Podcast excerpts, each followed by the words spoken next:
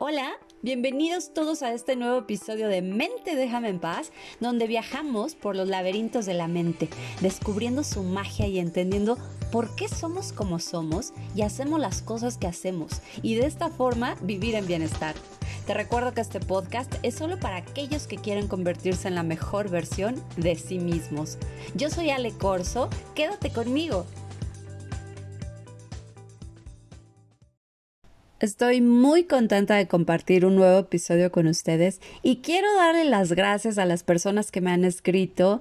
Sandy de Colombia en esta ocasión me pidió que habláramos de las creencias que nos limitan. Así que hoy nuestro tema será ese y tú también escríbeme y cuéntame de qué te gustaría que platicáramos y lo hacemos con mucho gusto. Recuerda que este podcast es para ti. Así que vamos directo al grano. Y es que tenemos un montón de creencias limitantes. Y lo que queremos es superar esas creencias que justamente nos limitan, nos atoran, nos frenan, es decir, nos autolimitamos, nos autoboicoteamos. Pero, ¿qué es una creencia limitante?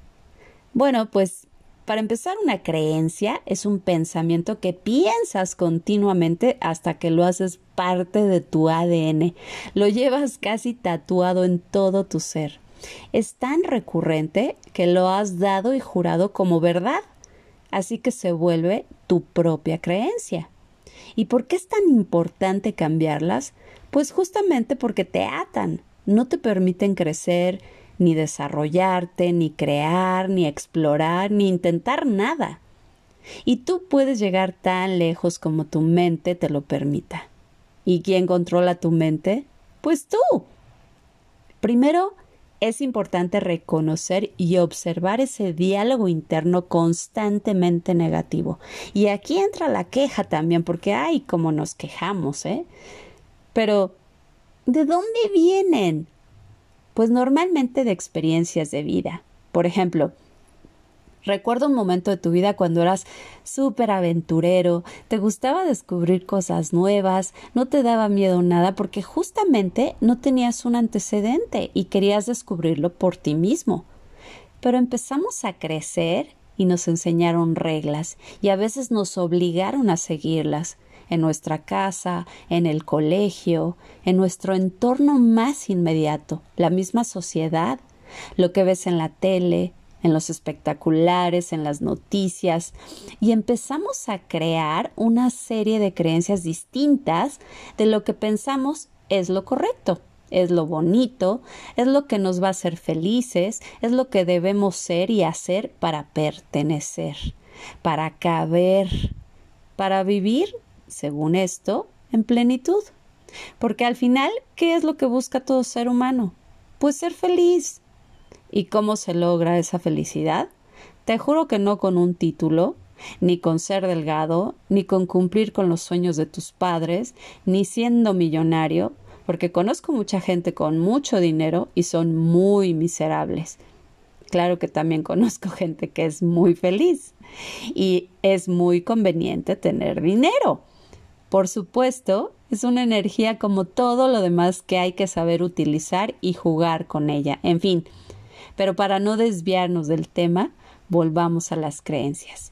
Fíjate bien, la palabra tiene un poder importantísimo. Y si esa palabra viene de una persona de autoridad, como pudo haber sido tu papá o tu mamá o un profesor o alguien a quien sentías que era superior o mayor que tú, entonces esa palabra te generó una creencia. Y normalmente estas son de no ser suficiente, no ser suficientemente bueno, suficientemente inteligente, suficientemente hermoso, suficientemente capaz, suficientemente rico, suficientemente joven, suficientemente ponle el adjetivo que quieras y tal vez alguno te resuene. Y esto te limita porque hace que las cosas ni siquiera se te presenten en tu vida. Si te menosprecias tú mismo, como por qué se acomodarían las cosas en tu vida para que sean distintas? Si tú mismo das por hecho, menospreciándote, que no puede ser porque es tu propia creencia que normalmente no somos conscientes de ellas. Entonces, imagina qué poderoso saber esto y empezar a reconocerlas y reemplazarlas por otras que sí te permitan avanzar. Te voy a compartir que cada vez que yo hablaba inglés, por ejemplo, una de mis hermanas me corregía, entonces lo evitaba a toda costa. Mi cerebro se bloqueaba y yo pensaba es que lo hablo fatal, mejor ni me expongo a situaciones en donde se tenga que usar. Después de identificar esa creencia, la cambié pensando en que, aunque mi inglés no fuera excelente, pues no me iba a importar. Al final del día, muchos extranjeros ni siquiera se esfuerzan por hablar español y llevan años viviendo en mi país. Así que decidí que lo hablaría sin importarme si combinaba palabras en pasado, con presente o con futuro. Yo me daba a entender. Y eso era lo importante. Quitarme esa preocupación de que iba a ser criticada por mi mal inglés. Y eso me permitió ser mucho más abierta con gente extranjera y dejar de evadirlos. Al final del día, lo que pensaran los demás de mi inglés, pues era su perspectiva. Por lo tanto, su problema. Mi problema ya no era un problema, porque ya no me importaría lo que los demás pensaran, y que lo más probable es que ni siquiera pensaran nada. Sandra en su correo me dice que, por ejemplo, entre otras cosas, ella siente que a nadie le importa. Entonces, no se siente capaz ni siquiera de publicar nada en sus redes porque cree que a nadie le va a importar. Y el hecho de pensar que no tendrá ni un solo like la limita a subir lo que en un momento dado le gustaría compartir. Y no. Si no tienes ni un solo like, Sandy, que no te importe. No publicas para satisfacer a nadie porque cuando eso se convierte en tu alimento emocional, entonces sí tienes un problema. Sandy, por supuesto que hay no solo alguien, estoy segura de que mucha gente se preocupa por ti, pero quien en realidad se debe, diré, ocupar de ti, eres tú misma. Y en la medida en que así sea, lo demás será perfectamente lo de menos, porque estarás enviando una vibración distinta. Recuerda que como todo lo que existe en este mundo y en este universo, eres energía en movimiento, en vibración. Entonces, si tú no te preocupas por ti, el pre nos dice antes que, ocuparte antes que. Entonces, ¿por qué lo harían los demás? Si la energía que emanas es de ser invisible.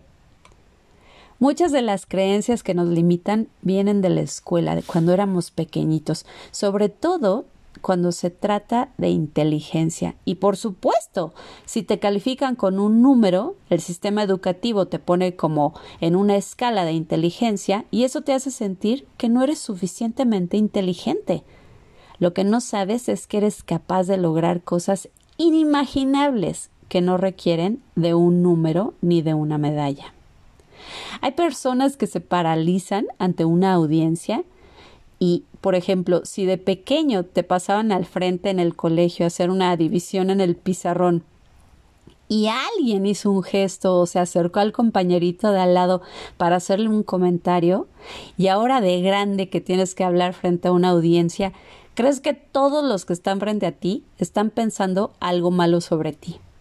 Es más, si sus miradas fuesen críticas en palabras, ya estarías enterrado en una montaña de etiquetas y críticas y burlas, y no es así. Estos sucesos tienen muchas veces un gran impacto en el resto de nuestras vidas. Yo, por ejemplo, ustedes ya lo saben, vivo con la lengua trabada. Tengo un leve nivel de dislexia y si yo hubiese tenido una creencia de que una persona con dislexia tiene un problema, de ninguna manera hubiera cruzado por mi mente poder hacer un podcast y mucho menos hablar ante una audiencia. O sea, jamás. Entonces, no sería capaz de compartir información, de poder poner mi granito de arena y ayudar a otros. En fin, lo mejor sería no hablar. Punto. Así que, solo quiero que sepas algunas formas de identificar tus creencias limitantes, porque todos las tenemos y no somos conscientes de muchas de ellas. Así que cáchate. Si algún día te encuentras dando una excusa, explora esa excusa y encontrarás una creencia limitante al final. Si te la pasas quejándote, busca de dónde lo aprendiste y cuestiónate si esa crítica es cierta. Cada vez que dices, por ejemplo, tengo miedo, completa tú la oración. Piensa si en verdad tienes miedo. ¿Qué puede pasar? ¿Según quién? ¿Quién te lo dijo? ¿Por qué habría de pasarte a ti? ¿Por qué a la mayoría de la gente no le pasa? ¿O a todos les pasa? ¿O eres tan especial para que solo a ti te pase? Así que, si eres capaz de identificar eso y trabajar en eso, es muy bueno porque es una creencia limitante que al momento de identificar y decir, mmm, esta es una creencia que me está frenando, en ese momento le estarás quitando poder sobre ti. Si no has escuchado el episodio de Tu mente subconsciente tiene el poder, te invito a que lo hagas y podrás completar esta información. Recuerda que no vas a convencerte de tus creencias de la noche a la mañana. Decirte a ti mismo que no eres un perdedor no te hará despertar sintiéndote un ganador, pero la mejor manera de cambiarlas es empezar a desafiarte, abandonar esos hábitos poco saludables que agotan tu mente y empezar a cambiar esas creencias por otras. Todo cambio requiere una acción. Sal de tu zona de lamentos y de la comodidad de pensar que eres un caso perdido y que pues así es la vida y así te tocó vivirla y haz cambios. ¿Se puede? Por supuesto que se puede. Solo hay que querer hacerlo. Así como acostumbraste a tu mente durante muchos años a pensar las mismas tonterías, solo necesitas un momento para reconocerlas, identificarlas y empezar a reemplazarlas. La verdad es que eres más fuerte de lo que crees.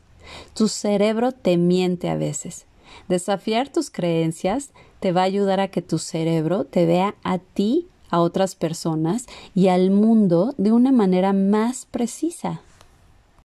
Muchas gracias por escuchar este podcast. Te recuerdo mi página es www.alecorso Bienestar Emocional en Instagram y Facebook Alecorso Bienestar Emocional y no olvides compartir a aquellos que buscan crecer, evolucionar y convertirse en la mejor versión de sí mismos y de esta forma vivir en bienestar. Yo soy Ale Corso y esto fue Mente déjame en paz, el arte de vivir con la mente en paz. Hasta la próxima.